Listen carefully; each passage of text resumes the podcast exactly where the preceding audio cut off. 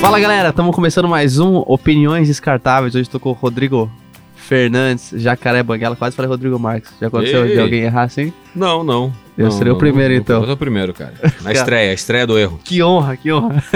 cara, seja muito bem-vindo aí, cara. Tô feliz que você tenha aceitado. Você que é um produtor de conteúdo, produz muita coisa, bicho. Quando que você começou a produzir conteúdo? Cara, eu. Pensar quando que eu comecei. Publicamente, o Jacaré Banguela é de 2004, mas antes disso, no YouTube tem um vídeo de 2002 do funk do Jacaré Banguela. Já era um, um clipezinho que eu tinha montado. Você tinha quantos anos? Em 2002, eu sou de 1985, tem que fazer as contas aí, cara. 95, 2000, eu tinha 15. Caramba, bicho. 15 anos, eu tinha em 16, 17, né? Aham. em 2002. Mas acho que desde os 15 ou um pouco antes disso. Eu lembro, eu lembro de, de pedir música na rádio Sim. e aí eu tinha em casa um, um duplo deck. Que é, você sintoniza a rádio, mas ele tem um deck de gravação, assim, da Gradiente. Você, você grava uma fita, em fita cassete. Em fita, é, cassete. E aí eu deixava o rec, play, pause na, na, na, no- na fita e aí eu pedia a música na rádio. Então o locutor falava assim: agora aqui o pedido do Rodrigo, sei lá, Love Hurts. e aí quando começava a música eu soltava o rec. Então eu cantava Love Hurts. Aí quando acabava a música eu dava o pause de novo. Aham. E aí, e aí eu fazia uma seleção de músicas Sim. que eu ouvia na rádio e aí eu, como era duplo deck, eu copiava uma fita pra outra.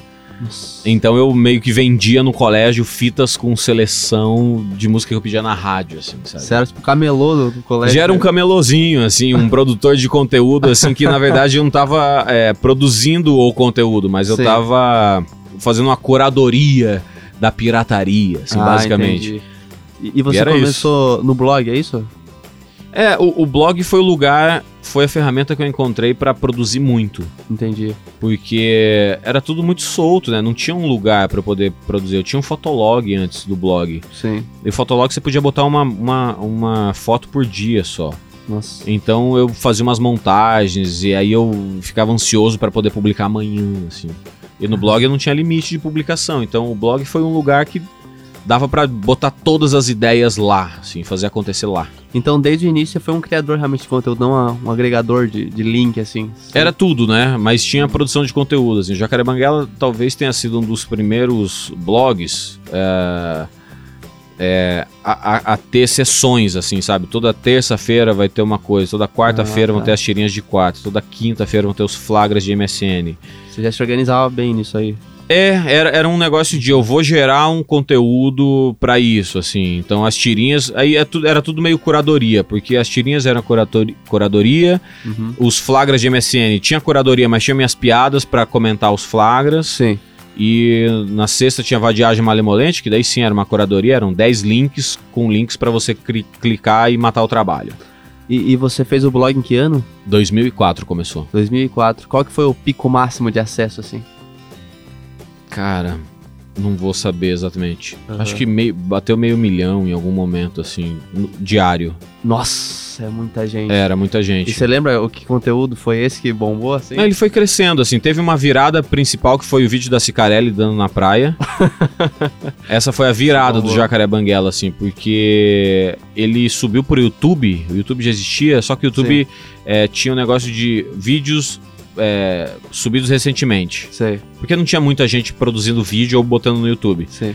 Então tinha uma lista. E a gente ficava mo- monitorando esses, porque eram vídeos que tinham acabado de subir, ninguém tinha visto, e a gente queria publicar primeiro no Jacaré Banguela. Eu e o meu Sim. sócio na época, o Fred. E a gente viu esse vídeo da Cicarelli, acho que o Fred me mandou e falou: Cara, é a Cicarelli? Porque ela tinha, cas- tinha sido casada com o Ronaldinho, Sim. e aí ela já era- virou uma modelo internacional, já tinha sido também, então o nome dela tava bombando. E ela tava com o marido dela da época em Cádiz, na Espanha. Sim. E aí um paparazzi tava seguindo pra tirar foto e de repente eles começaram a transar na praia e o cara filmou. E essa uma rede de TV espanhola publicou e aí foi alguém pegou da TV e botou no YouTube. Sim. Então a gente botou no Jacaré Banguela logo no começo do dia é, e começou a bombar nacionalmente. Assim, quando chegou a notícia do tipo, parece que tem um vídeo da Cicarelli, as pessoas jogavam no Google, caiu no Jacaré Banguela. Ah, entendi. Então, o o- link. assim. É, não, e o Zé Simão, da CBN, ouvia, eh, lia o Jacaré Banguela, então ele Sim. citava o Jacaré Banguela muito, assim, nas colunas dele e tal. E ele falou Olha, tem um vídeo da Cicarelli que tá lá no Jacaré Banguela e tal. Então ele falou na rádio, as pessoas foram muito ver lá no Jacaré Banguela o que tava acontecendo e tal. Uhum. Então essa foi a primeira virada. E, e foi muito louco porque foi no final de 2006, eu acho. Sim. Acho que foi no final de 2006 que isso aconteceu. Então a gente já tinha dois anos de histórico, assim, dois anos de conteúdo que a gente tinha enchido o blog. E a partir daí a gente não parou de fazer conteúdo também. Sim. Então as pessoas conheceram o Jacaré Banguela por causa disso. E quando foram ver, já tinha muita coisa sendo feita, assim, não. E a gente tava discutindo antes da gravação aqui. Sim. Parece que foi do nada que o cara bombou. Sim. Mas a gente já tava dois anos tentando fazer acontecer, assim, gerando Sim. conteúdo e tal. E é, nessa época eu imagino que o pessoal. é, a gente tava falando também sobre o que que importa, é o conteúdo, é a qualidade. Nessa época não existia qualidade de gravação, né? Não é? Não, não, mas de verdade, nunca foi a qualidade é, técnica, né? Sim. Nunca foi, assim. Se a gente pegar o Whindersson, ele começou filmando com uma camerinha apoiada em cima de uma caixa de sapato com a. Com a de, de frente pra janela, Sim, porque era o foco de luz que ele tinha pra poder filmar. sim. O Cauê Moura é, filmava em preto e branco, mas ele filmava com a cara perto da tela do computador, porque ele abria um bloco de notas em branco e botava na tela toda, que era pra jogar uma luz na cara dele. Ele deixava Sim. preto e branco porque a qualidade do, do- do- da câmera, da webcam que ele usava era muito ruim. E você vê, o Whindersson foi fazer o que o Felipe Neto, o Cauê Moura e o PC Siqueira já tinham começado a fazer anos atrás. Sim, Então o Whindersson não, não criou um formato novo. Ele Sim. continuou fazendo. Ele foi fazer vlog. Então nunca, nunca foi. O Whindersson não precisou criar um formato novo, ele não precisou ter um puta equipamento, sim. ele não precisou nada a não ser falar. Sim, Então as ideias dele já eram criativas, eram engraçadas, eram divertidas e isso viralizou. Não viralizou porque ele tinha uma puta câmera. Uhum. Viralizou porque tinha uma boa ideia. Eu acho que o blog Jacaré Banguela foi isso, assim. A gente, eu e o Fred, a gente publicava muita coisa, assim. A gente tinha boas ideias e a gente botava tudo lá porque era o nosso lugar pra botar as coisas. E a gente foi vendo que as pessoas em volta estavam gostando. Sim. Porque é isso, a gente morava em Cuiabá, no Mato Grosso, e de repente dois caras de Cuiabá, num lugar que não- tem uma tradição nacional de comédia nem nada. E de repente nós éramos o blog, e aí quando estourou o negócio do blog, não, tem uns caras de Cuiabá que estão bombando, e aí é, era doido, porque não, não era sobre isso, não era sobre a qualidade do que. do, do, Aham. do blog, visualmente falando ou qualquer outra coisa. Sim. Apesar de eu achar que visualmente o blog sempre foi muito bonito. Aham. É, era o conteúdo, cara. Sim. Conteúdo, fazer conteúdo e, e caprichar no conteúdo. Quando as pessoas te encontram na rua, o que elas te perguntam geralmente? Elas querem saber a receita do bolo? Não, não. Algumas pessoas, assim, eu já não dou mais palestra sobre isso, mas Sim. eu dei muita palestra sobre como ganhar dinheiro com a internet. Sim. E as pessoas sempre tinham essa onda, tipo assim, cara, o que, que eu tenho que criar de novo, assim? Tem alguma coisa. E era doido, porque o cara perguntava pra mim o que ele tem que criar de novo, assim. Pô, se fosse pra criar uma coisa nova que eu, que eu sei o que, que é, eu criaria, eu não passaria pra frente, assim, sabe? Eu vou criar aqui. Tá certo. Mas é, é porque é um pensamento errado. Eu, eu, eu ouvi a mesma história de duas pessoas em, em meios diferentes. Aham. Um cara de áudio, é, que trabalha com áudio e tal, ele foi numa palestra com uma mulher que veio dos Estados Unidos que ela faz foley pra, pra filme. Pra filme. foley é quando você assiste um filme e tem o barulho do cara andando de sapato num chão de madeira. Sim. Esse áudio ele foi colocado depois do filme. Então tem um Uhum. profissional que ele vai pegar, vai vestir um sapato, vai entrar no estúdio com um chão de madeira e ele vai assistir o vídeo e caminhar junto com o cara no vídeo pra Sim. gravar esse salto, pra esse, esse sapato pra botar no vídeo. Eu acho muito legal quando os caras, tipo, é- é porrada, os caras têm que dar soco em fruta, em carne. É, pra quebrar, pra, É. pra, pra parecer quebrando, assim, Sim. osso quebrando, o cara quebra vegetais, assim. É, então foi uma mulher que é profissional de Foley pra falar, olha, é, o som que a gente ouve, não- não- eu não preciso ir no IML pegar um osso pra quebrar um osso pra gravar o som de um osso. Se eu pegar uma cenoura, três cenouras e quebrar, vai, vai dar um som de que pode parecer osso quebrando. Sim. E ela tava falando sobre isso. E aí terminou. E, e sobre essa criatividade. Tipo assim, o que, que você pode fazer pra entregar o som que precisa. Sim. E no final da palestra os caras queriam saber que microfone que ela usa, que gravador que ela tem, eh, se ela grava em Mac ou em PC. E ela assim, não, não, Nossa. peraí, vocês não entenderam o que eu tava falando. Sim. Não é sobre o equipamento. E um outro amigo foi num- num- num- numa palestra de audiovisual, que o cara pegou a câmera dele, um, um gringo também, pegou a câmera dele, e fez um movimento de câmera, assim, legal. E aí plugou a câmera no telão e, e, e mostrou o movimento. Sim. Falou, olha só que bonito que ficou. Uau, legal, vamos abrir pra pergunta aqui. As perguntas eram assim, mas que câmera que é essa tua aí? Cliente que você está usando? Mas quantos frames por segundo? Ele falou, não, não, não, não é sobre a câmera não. Não, mas é porque ficou muito bonita a tua câmera. Ele falou, não, peraí. Aí ele pegou e fez com o celular. Ele falou, ah, vou fazer igual pra vocês entenderem. Aí ele fez com o celular e tal, plugou no telão. Caramba, foda o movimento. Mas que celular que é esse aí? Falou, não, cara, vocês não estão entendendo. Então, assim, eram dois eventos com pessoas diferentes e, e a pergunta era a mesma, sabe? Sim. Qual- e, e me perguntam muito, que programa que você edita o teu negócio de, de áudio? Que programa você edita o teu vídeo? Que programa você faz? É, sei lá, mesma coisa assim, mas peraí, você escreve com, com Pique ou com Faber-Castell? O pessoal acha que é sempre a ferramenta. É, aí fala assim, puta, eu, eu sempre escrevi com Faber-Castell, cara, agora eu tô escrevendo com, com caneta Bic e as piadas não estão saindo boas. Faz sentido isso, sabe? Então não é Entendi. sobre a ferramenta, é sobre o conteúdo, sempre foi. Você que, que já passou por diversas transições de plataformas, de YouTube, blog, qual que você acha que, que é o futuro? Você tem uma noção assim pra onde vai? Cara, eu tô um pouco perdido nisso, assim. Não tô dizendo sobre mim, tô dizendo Sim. sobre a comunicação. Sim. Porque cada vez mais as pessoas estão acreditando em pessoas e não em instituições, né? A gente Hum. vê muita crítica aos jornais, aos sites de notícia. E a gente vê site de notícia caindo em notícia em fake news, ou criando fake news, ou não checando a fonte da notícia. É, E aí as pessoas começam a contestar qual a qualidade desses veículos. Uhum. O que pra mim, o que para mim é ruim pra todos os lados sobre comunicação.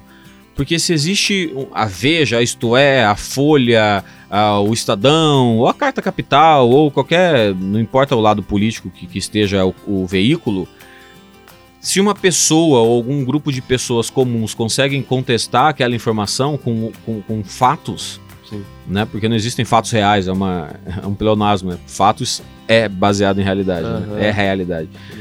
É, então a gente começa a achar que essas instituições não têm credibilidade para fazer o que elas fazem. Sim. Então eu, eu, eu tenho um pouco de receio sobre o futuro da comunicação, porque se as instituições estão alinhadas ideologicamente com o que essas instituições querem ven- vender de- do que é verdade, Sim. e aí é um conglomerado de pessoas, 50 pessoas, 200 pessoas, 5 mil pessoas. Se é, um, um grupo de 300 pessoas já conseguem é, criar uma ideologia, uma pessoa sozinha Sim. é muito mais fácil. Então a gente não acredita nos grupos de comunicação. E a gente vai acreditar em pessoas. Só que daí pessoas podem também querer te guiar para uma ideologia ou, ou- ou tudo mais.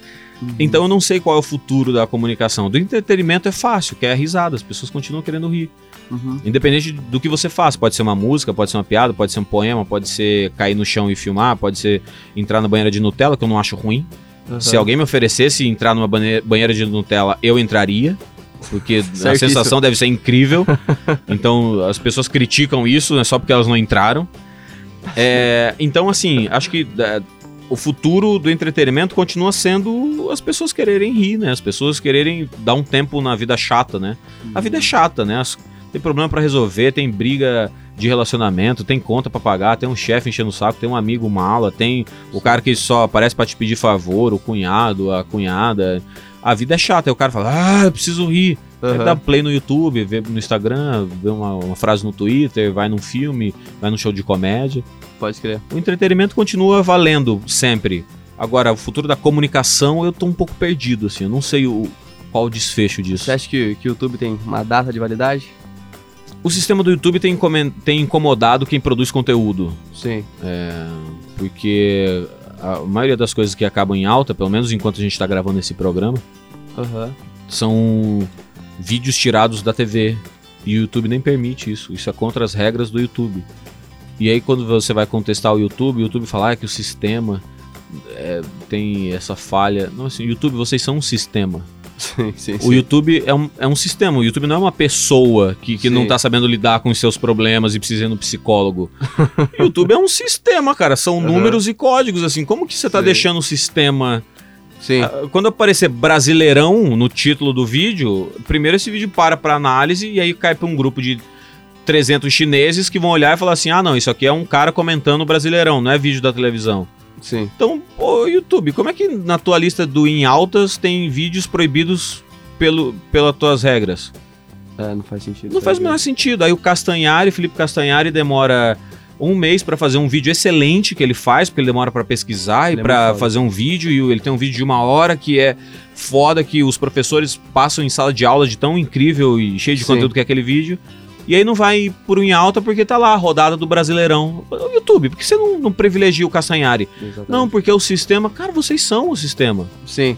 O cara demora um tempão pra fazer um, bota, um puta conteúdo, bota o cara lá em cima. Faz o cara bombar, velho. Sim, e o cara produz é, absolutamente tudo pro canal dele. Aí ele usa uma imagem de um desenho, fudeu, tem que apagar. É, é, derruba, derruba. Aí não tem o YouTube protegendo ele pra falar assim: não, peraí, Warner É, Filmes. Peraí, olha só, esse cara é um parceiro nosso, dá uma olhada aqui nesse conteúdo, olha só. É, não, não, não é uma coisa prejudicial, não tá indo contra, enfim, é, vamos usar uma boa vizinhança. Mas não tem isso. É um absurdo, fazem isso. cara. É, é engraçado que eles culpam, ah, é o sistema, mas o sistema é eles. Eles são o A mesma sistema. coisa eu bater alguém e falei, ah, mas é o Juliano que bateu, né? É, exatamente. É, é, exatamente. É, ele- eles se falam como em terceira pessoa. É índio. É, não, você atropela alguém. É. Aí alguém fala assim, caralho, Juliano, me atropelou. Eu falo, não, velho, foi meu carro. foi eu não, foi eu não, foi eu não, foi meu carro. Não, você, você que tava dirigindo o carro. É, mas o carro tem um motor dele, né? é, porra. Faz sentido. Quer dizer, não faz sentido. esse É, é o não problema. faz. É, você que tem um cara. Pô, você tem bastante visibilidade, já se envolveu em polêmica assim, cara, na internet? Já, no Twitter, né? Tomei no ano passado. Eu fi- fiz uma piada com o filho do Will Smith, fui demitido do programa da Eliana, afastado do Comedy Central e tal. E era uma piada é, é, doida, assim, é, boba a piada. A piada, eu falei que o moleque parecia um flanelinha e de repente fui acusado de racismo e, e os sites viram nisso uma oportunidade de, de gerar uma boa manchete pra conseguir clique, né? Porque se você. Por isso que eu falo o negócio da comunicação. Se você parar pra pensar hoje, você ouvinte que tá ouvindo esse programa agora, Aham. é, entra num, num portal qualquer de notícia e, e preste atenção na manchete. Provavelmente a manchete não é exatamente o que tá na matéria. E, e a manchete não tá mentindo, mas ela é escrita de uma maneira que faça você clicar na manchete para ver o link.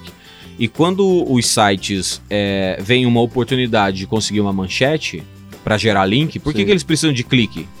Ah, para gerar clique?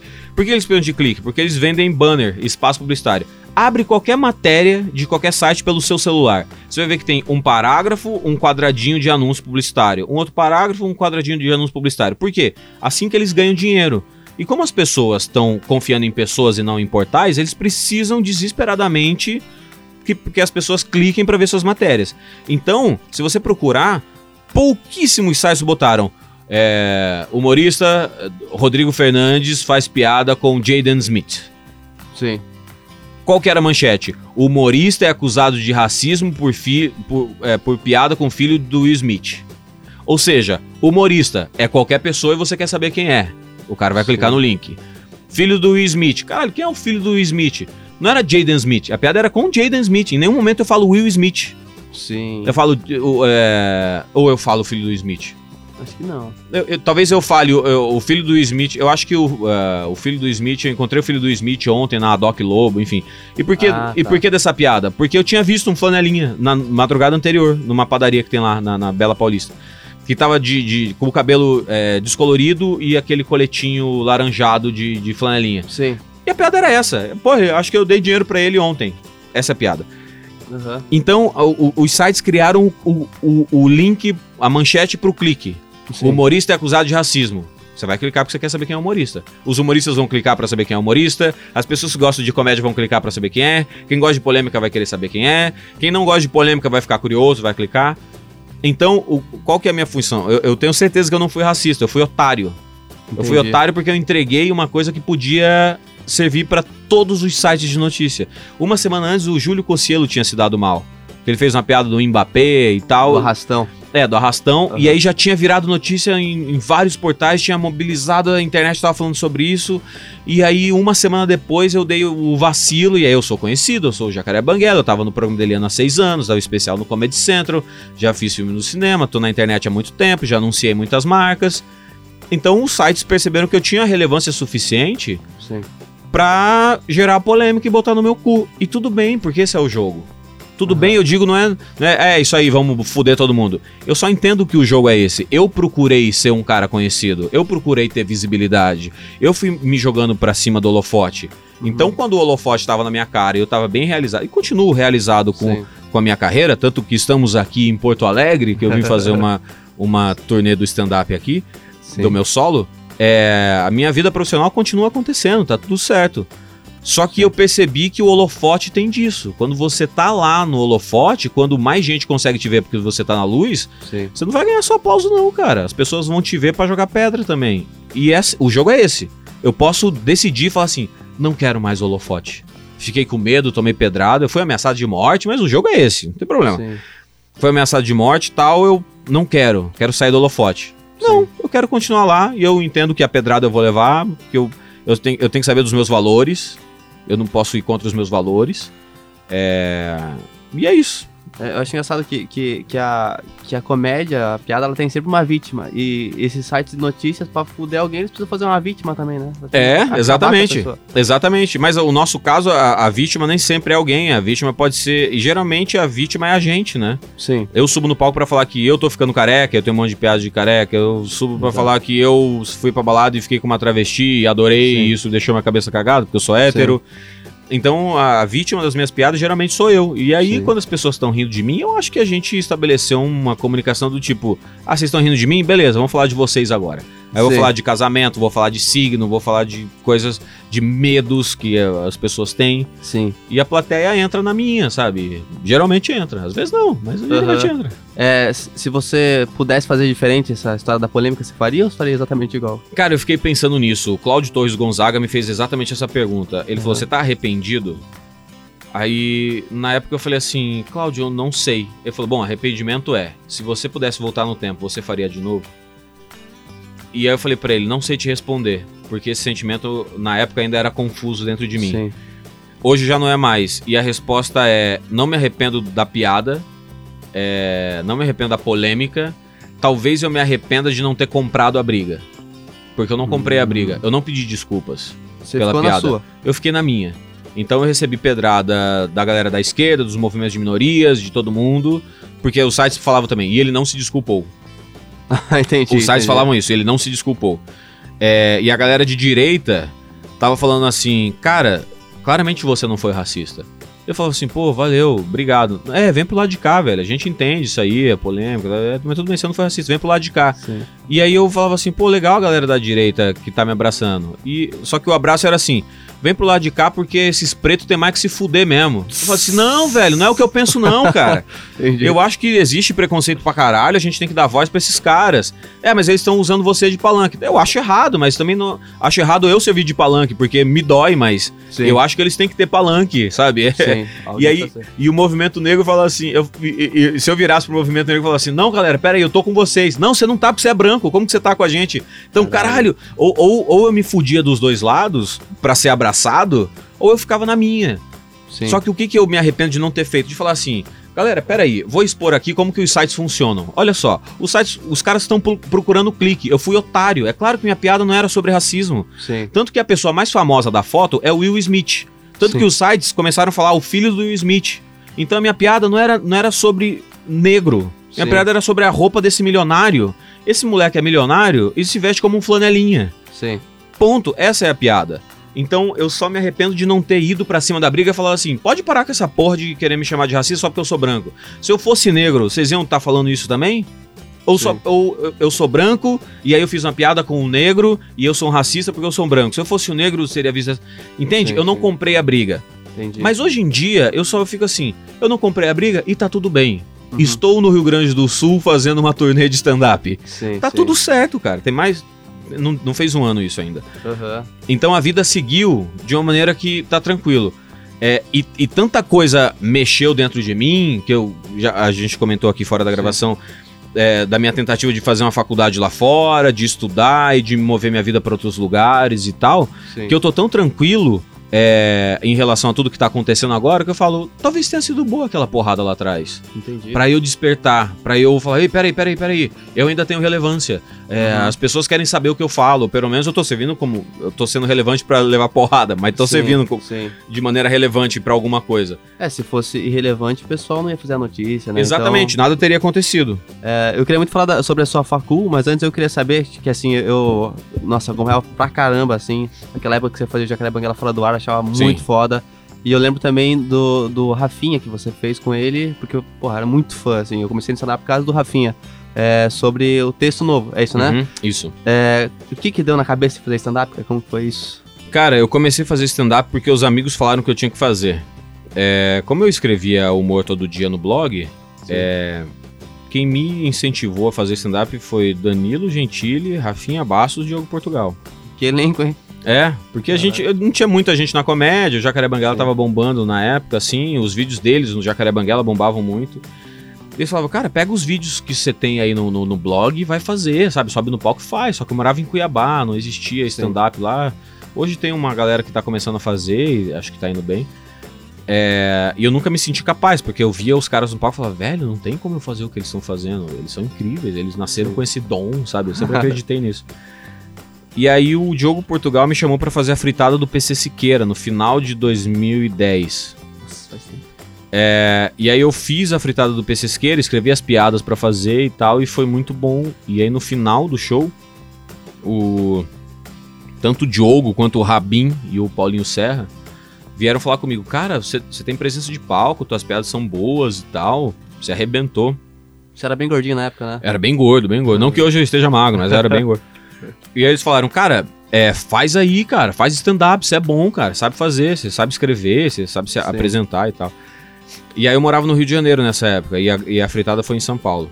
E aí eu voltei pro Rio de Janeiro e o Murilo Couto já fazia stand-up, a gente se conhecia, ele tava fazendo malhação na época, e a gente uh, se encontrou num restaurante e tal. E aí o Murilo falou, cara, o Jacaré Banguela é muito engraçado, gosto do teu blog e tal, por que você não escreve umas coisas e vai fazer lá no meu grupo? Ele tinha um grupo de stand-up, chamava Estação Stand-up Sei. No Teatro Glaucio Gil em Copacabana. E aí eu fui pra lá, é, escrevi cinco minutos, ensaiei no espelho e aí eu fui pra lá. O grupo era o Murilo Couto, Daniel Belmonte, que fazia malhação com ele, o Rafael Studart e o Nigel Goodman. Esse era o grupo. E aí eu fui fazer na noite que o Murilo me chamou e eu liguei pro Murilo e falei, Murilo, que hora que chega lá? Como é que funciona? Entra por trás? Eu não sei como funciona isso, não, não tenho noção disso. Aí ele falou, putz, cara, tô viajando, mas liga pro Belmonte que o Belmonte te recebe lá. Eu já fiquei meio assim, porra, o Murilo Sim. que me chamou, o Murilo não vai estar lá. Já fiquei com, Sim, sim. fiquei com é, um pé atrás, com, o meu medo aumentou e tal. Sim. Aí eu liguei pro Belmonte e falei, Belmonte, que hora que chega? Como é que funciona? Não sei como é que é. Ele falou, velho, eu tô na Disney, cara, mas vai lá que o show vai ter. Caralho. E eu falei assim, cara, eu não conheço ninguém, porque eu não conhecia os caras. Já Sim, tinha, eu já sim. tinha visto ele, já tinha sentado na plateia e assistido, mas não era Sim. amigo dos caras. Sim. Aí eu cheguei lá, o Léo Lins estava é, substituindo o Murilo e o Belmonte. E o Léo eu já tinha visto um Léo uma vez, não sei, com, com, com comédia em pé e. E aí eu fui lá. Isso em e- 2010. 2011 já isso. E aí o Léo falou, não, faz aí, vai ser legal e tal. E aí essa noite foi é, eu, o Nigel, o Studart e o Léo. E aí eu fiz, eu tenho isso filmado. E eu começo o texto meio bem, as pessoas estão rindo, e aí começa a não funcionar, assim, logo, logo na terceira piada. E aí eu me perco, e aí não tinha punchline nenhum, assim, ninguém ria Aham. no final da piada, porque não tava bem escrita, eram só umas coisas que eu achei que poderiam ser engraçadas. E aí quando eu termino, velho, tá, tá horrível, assim, tá um, tava, tava um silêncio há algum tempo, assim, quando eu termino os cinco minutos de stand-up. E eu saio tão, tão triste do palco, assim, cara, eu saio tão... Ah, eu não tenho que fazer isso, cara, não, não sei fazer isso aqui, não nasci pra isso e tal. E aí eu saí e falei, não quero mais fazer.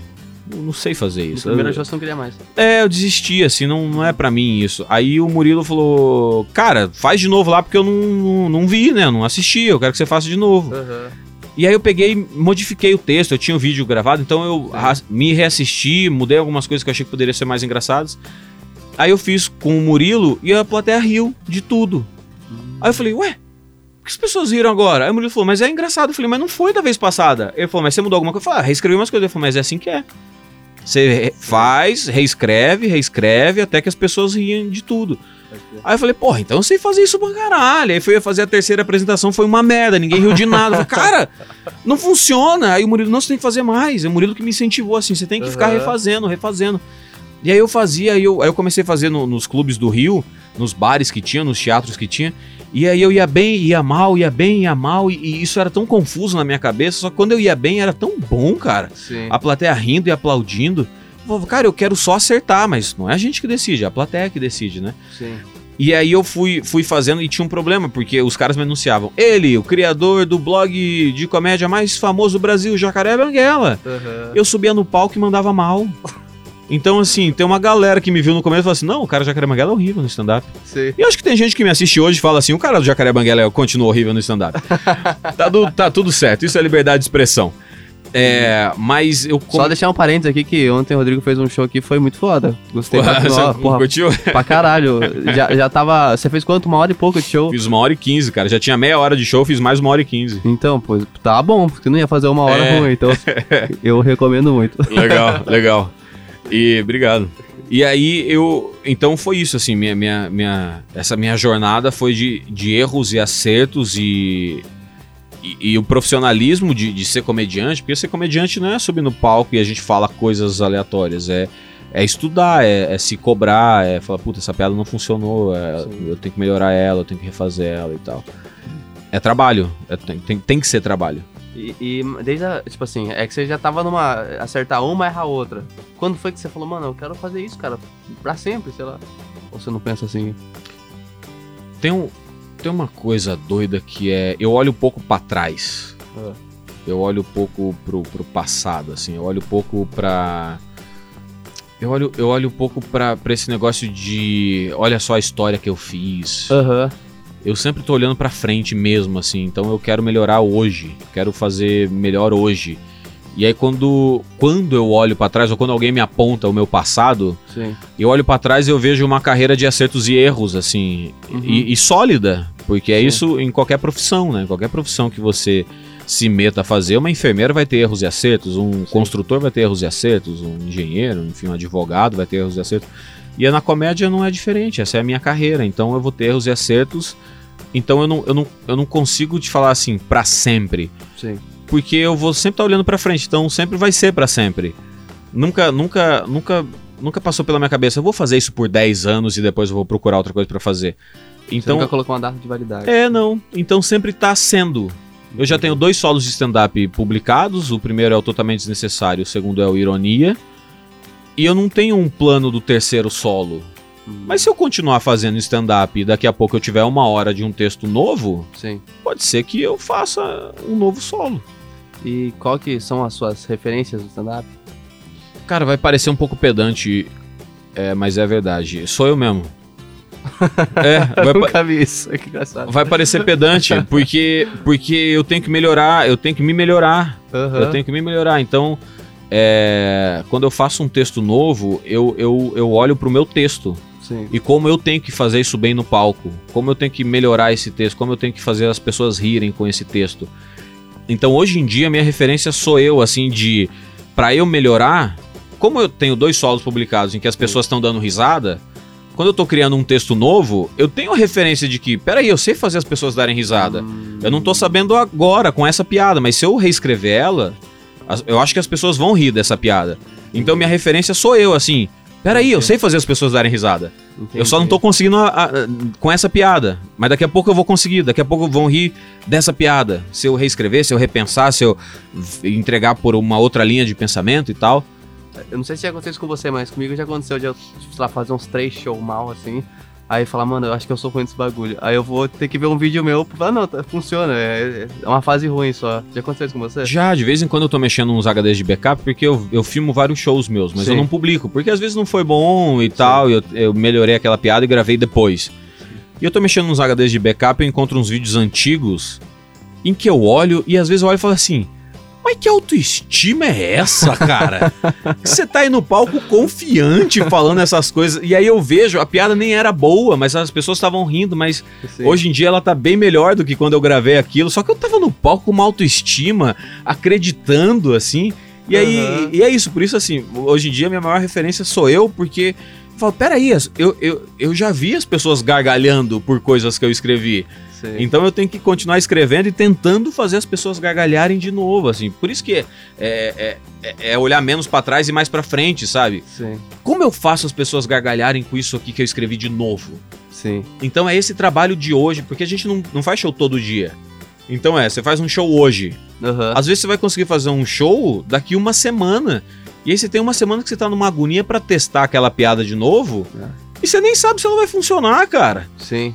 Então Um é, é um desespero, é um trabalho. Então é um trabalho de formiguinha pra fazer a Sim. piada funcionar no final das contas. Sim. É, e, cara, quais são os planos pro futuro aí? Conta pra gente da, da facul também. Cara, eu tô vendo essa faculdade em Chicago, é uma faculdade de cinema que eu tô. Eu mandei todo o material lá e eu tô me sentindo como aqueles adolescentes em filme americano que a gente vê. Sabe que o cara fica ansioso pra carta da faculdade chegar? Ah, sei, sei. Eu tô esperando o e-mail, que é a mesma coisa. Eu tô Aham. esperando a faculdade porque as inscrições foram até o dia 15, a gente tá gravando isso agora no dia 17. Sim. É, E a qualquer momento, do dia 16 até o dia 30, eles vão mandar a resposta. Entendi. Então eu tô aí 15 dias que eu tô numa pilha absurda pra saber Pô. se eu fui aceito pela faculdade. Parece que você vai entrar na American Pie. É, exatamente, exatamente. É. Aqueles caras falam assim: "Ah, eu tô esperando chegar, eu mandei pra Cambridge, pra Harvard, pra Aham. Rivers, e eu tô esperando a ver se alguma delas responde com uma carta, sabe, Pra dizer se eu fui aprovado". Então eu tô numa ansiedade pra ver se eu fui, se eu fui aprovado pra essa faculdade de Chicago. É uma facul de cinema, né, Rodrigo? É uma faculdade de cinema, é a única faculdade do mundo de cinema de comédia. Caramba, velho. Então, Bem eu- específico. É bem específico e, e algumas pessoas já falaram pra mim assim: "Banguela, você faz muita coisa". Uhum. E eu concordo. Sim. Eu faço muita coisa, mas nunca deixei de sair da comédia. Não é que eu faço stand-up e acordo 5 horas da manhã pra fazer o pão e vender na minha padaria, sabe? Ah, tá. Eu sempre faço muita coisa na comédia. Então, beleza, é uma série é, de comédia no meu canal do YouTube. É o stand-up, é o Jacaré Banguela Fora do Ar, que é um, um talk show de comédia. Ou é o Bancooking, que é cozinhando com comédia. Ou é o Não Fale com Motorista, que é a entrevista no meu carro de maneira engraçada, não é Sim. documentário, não é entrevista chata. Ou séria, né? Nem questão de ser chato. Pode ser engraçado e chato também Sim. mas não é entrevista séria. Então eu faço muita coisa me empurrando pra comédia. Sim. Então, qual que é a onda? Fazer cinema de comédia. Pode crer. Então eu, eu posso. Eu, pode ser que no final das contas eu seja um grande diretor e eu só não sabia. Ah, entendi. É, mas qual que é esse. ah, se você se formando e tal, é, qual que é a ideia? O que, que você quer produzir daí? Eu quero fazer filmes, eu quero conseguir fazer comédias tanto lá fora, tentar Uhum. fazer comédia lá fora, né? Porque lá existe uma indústria de cinema americano, né? É uma indústria muito grande de cinema de comédia. E a gente fica falando assim, "Pff, cara, qual a chance de fazer? Qual a chance do cara do Jacaré Banguela fazer um filme de comédia nos Estados Unidos? Sim. Muito grande. Qual a chance de ser uma bosta? Maior ainda. Mas existe uma indústria, sabe? Uhum. É um lugar onde se produz muito. Uhum. Então, é, é também a gente acreditar na autoestima que de vez em quando a gente tem, sabe? Sim, quando você tem um sim. pico de autoestima, cara, aproveita esse momento. esse momento vai passar. Então eu tô num período de autoestima, assim, de. Cara, se lá fora, onde tem a indústria, se é isso que eu gosto de fazer, Aham. então é lá que eu tenho que tentar fazer. E pode ser que seja bom, pode ser que seja uma merda. E pode ser que eu volte pro Brasil e faça bons filmes de comédia, pode ser que eu volte pro Brasil, não consiga fazer nada da vida e volte a gravar vídeo pro YouTube Entendi. tudo pode. A, a Nani People fala essa frase, eu acho que não é dela, mas é Ah. uma boa frase que ela fala. Pode acontecer tudo, inclusive nada. é uma boa frase. Eu tenho que cogitar a Real. possibilidade de nada acontecer apesar de todos os esforços. Sim. Porque senão também a gente fica só projetando o sucesso e a frustração vem junto com o tamanho do, da- do, do que a gente projetou. Sim. Eu posso falar assim, cara, eu vou, vou fazer, vai ser um puta sucesso, vai ser incrível. E aí passam uns anos e não é um sucesso, não é incrível, eu vou fazer o quê? Vou botar uma corda no pescoço e me matar? Porque eu Sim. fiquei frustrado do tamanho do investimento que eu fiz de morar fora do Brasil para estudar cinema. Então eu já tenho na minha cabeça, eu vou estudar, vou tentar absorver o máximo que eu puder, vou dar o máximo de mim e espero que eu consiga fazer filmes ou séries ou qualquer coisa de comédia, tanto na indústria americana quanto na nacional. E se der certo vai ser incrível, mas eu tenho que estar tranquilo com a possibilidade de pode ser que eu volte pro YouTube para fazer entrevista no meu carro, culinária no é, Uhum. sem saber cozinhar. Acho engraçado também.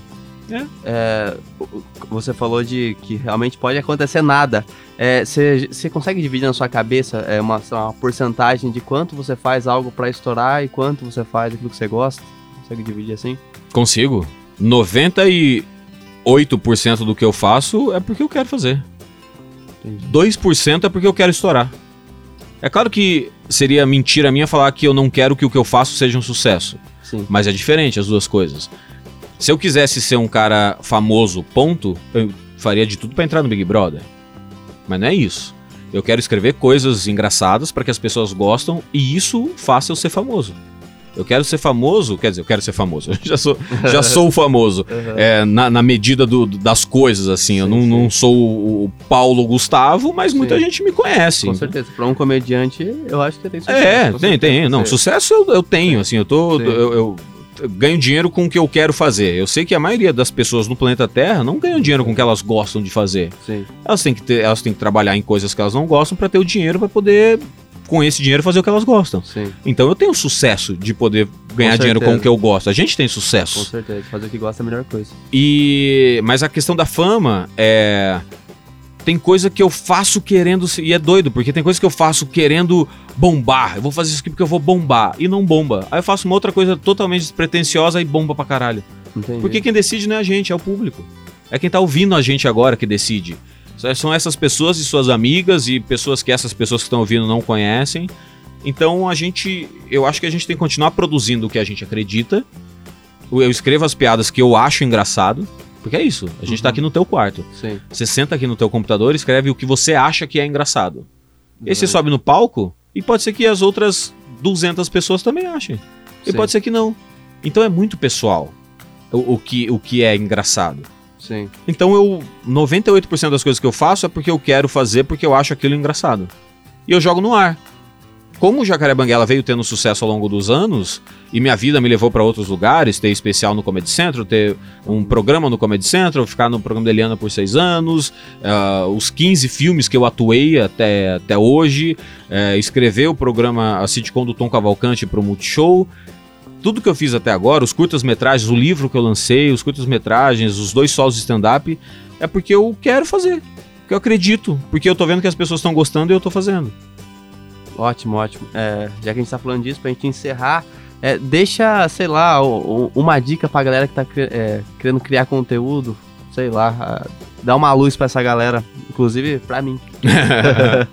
Cara, tem uma coisa que é muito verdade, que é todo mundo é criativo.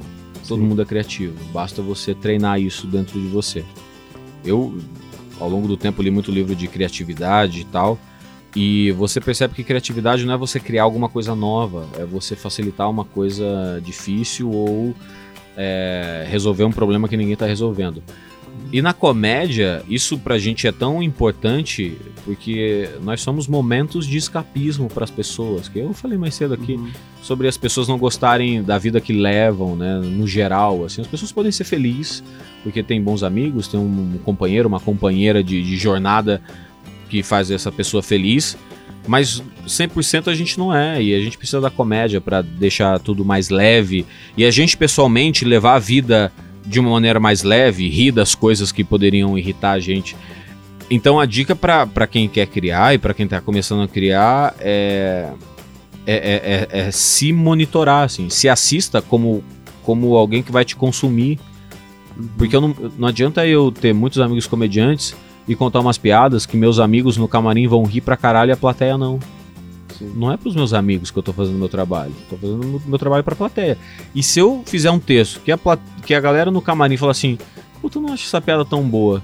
Mas eu subir no palco, contar a piada e a plateia gargalhar com essa piada, meus amigos vão falar: É verdade, a piada era foda. Não é eu não fazer a piada. É eu fazer pra quem interessa Sim. é a plateia. Plateia, ah, meu, meu- patrão é a plateia. Minha patroa é a plateia. Sim. Então não é o contratante da casa. Porque eu posso. Alguém pode ver o meu vídeo no YouTube, eu vou pra cidade do contratante, faço um show, o contratante adora. A plateia acha uma merda. O contratante não me contrata de novo. Sim. Então, pra quem que eu tô criando? E ao contrário ia rolar. Se a plateia adora e ele não, fala, Eu Exatamente. quero que a plateia goste. É, fala assim, não, a plateia veio, se eu chamar esse cara de novo, vou, tá, vou ter lucro aqui. Sim. Então eu vou chamar esse cara aí. Apesar de eu não gostar, a plateia ama. Exatamente. É, então, pra quem você tá criando? Pra quem você tá criando? Você tá criando pro, pro, pra um pessoal que é mais família, que é uma família tradicional. Então, você chegar com uns assuntos um pouco mais é, liberais ou, Uhum. ou de esquerda, será que vai cair bem? Pode cair bem se você souber entregar isso. Você tem que nichar?